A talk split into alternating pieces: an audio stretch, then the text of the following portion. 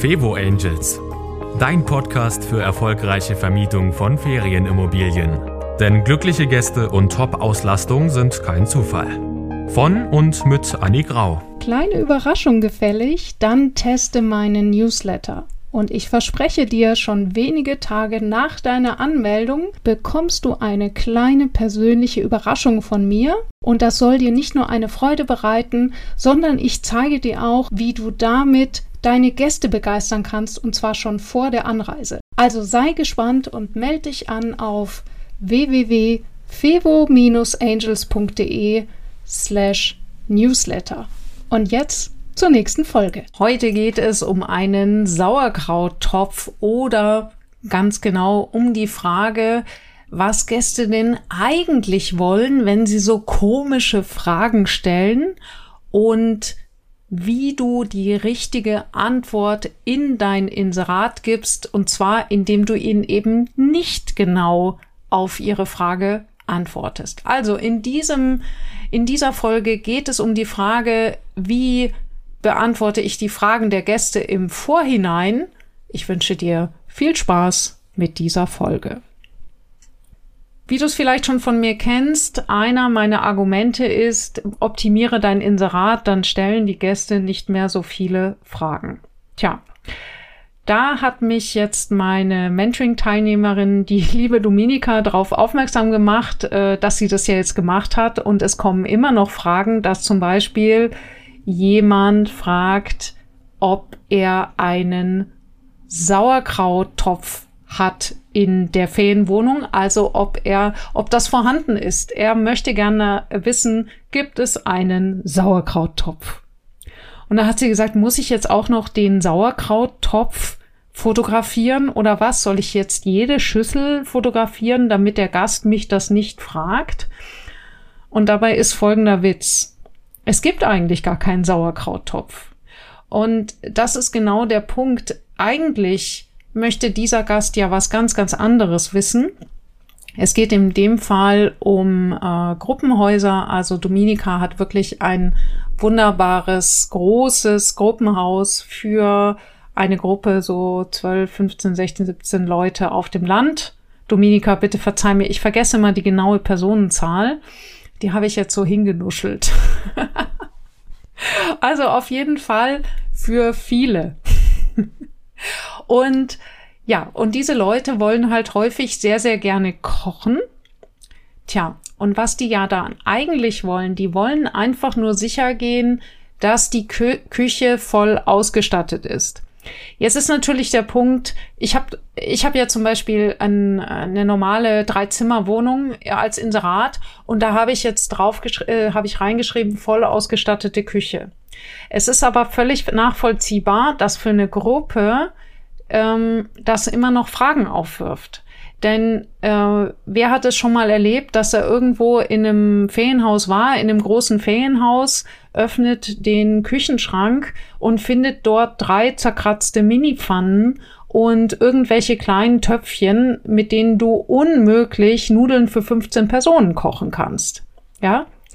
Und äh, diese Menschen, die wollen halt nicht nur eine Spülmaschine haben, sondern zum Beispiel am besten zwei, weil die halt rund um die Uhr laufen wird, wenn richtig viel gekocht wird. Äh, solche, solche Details sind halt wichtig für Gruppen. So.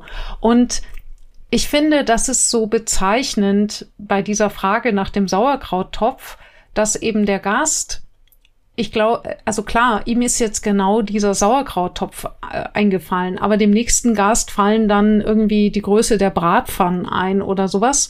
Und damit du jetzt nicht wirklich anfängst, da eine Inventarliste aus deinem Inserat zu machen, würde ich dir Folgendes vorschlagen. Wenn du so eine spezielle Frage bekommst, dann überleg mal, Warum fragt das der Gast? Was möchte er damit bezwecken? Also jetzt mal ganz blöd gefragt. Warum fragt er nach diesem Sauerkrauttopf?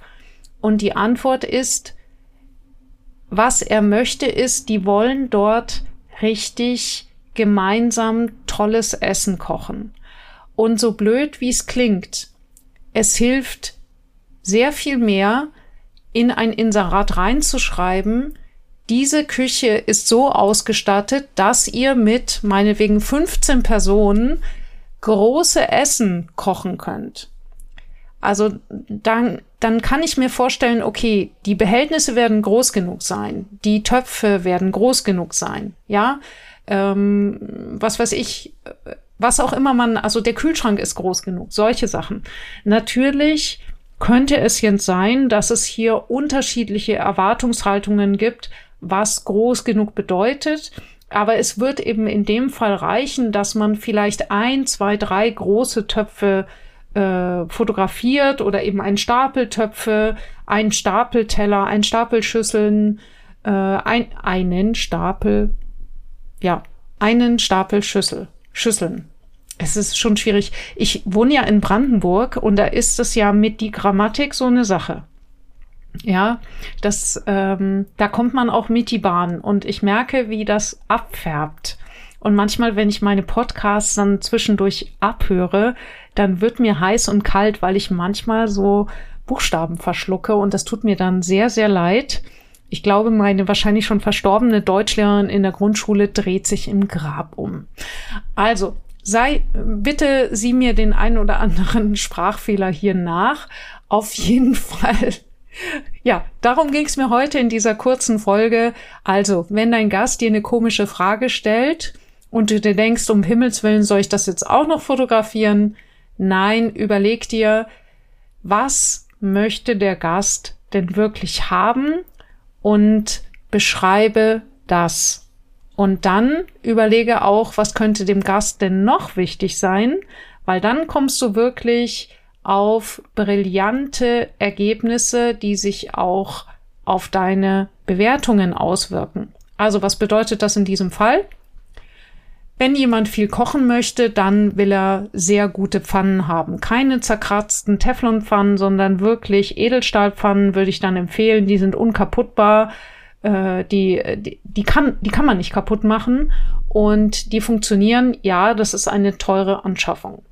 Er möchte auf jeden Fall scharfe Messer haben und leider, leider, leider wird es immer wieder Idioten geben, die die in die Spülmaschine äh, stellen.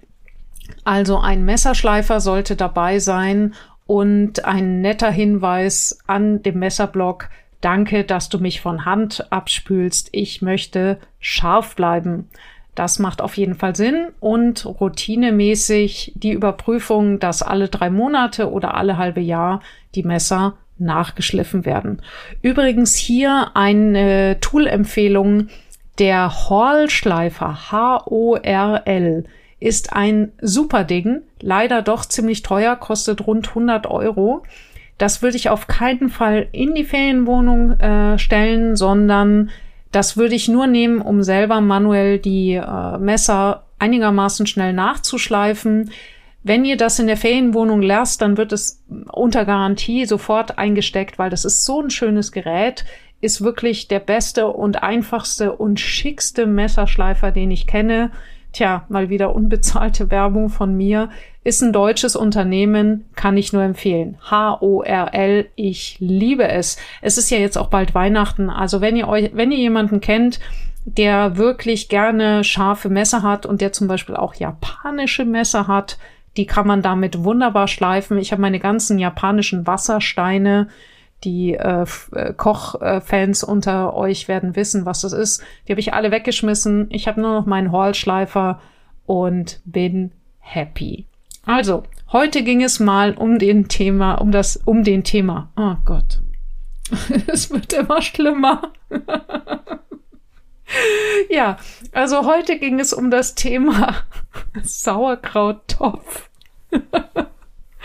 und ich wünsche dir auf jeden Fall eine fantastische Woche.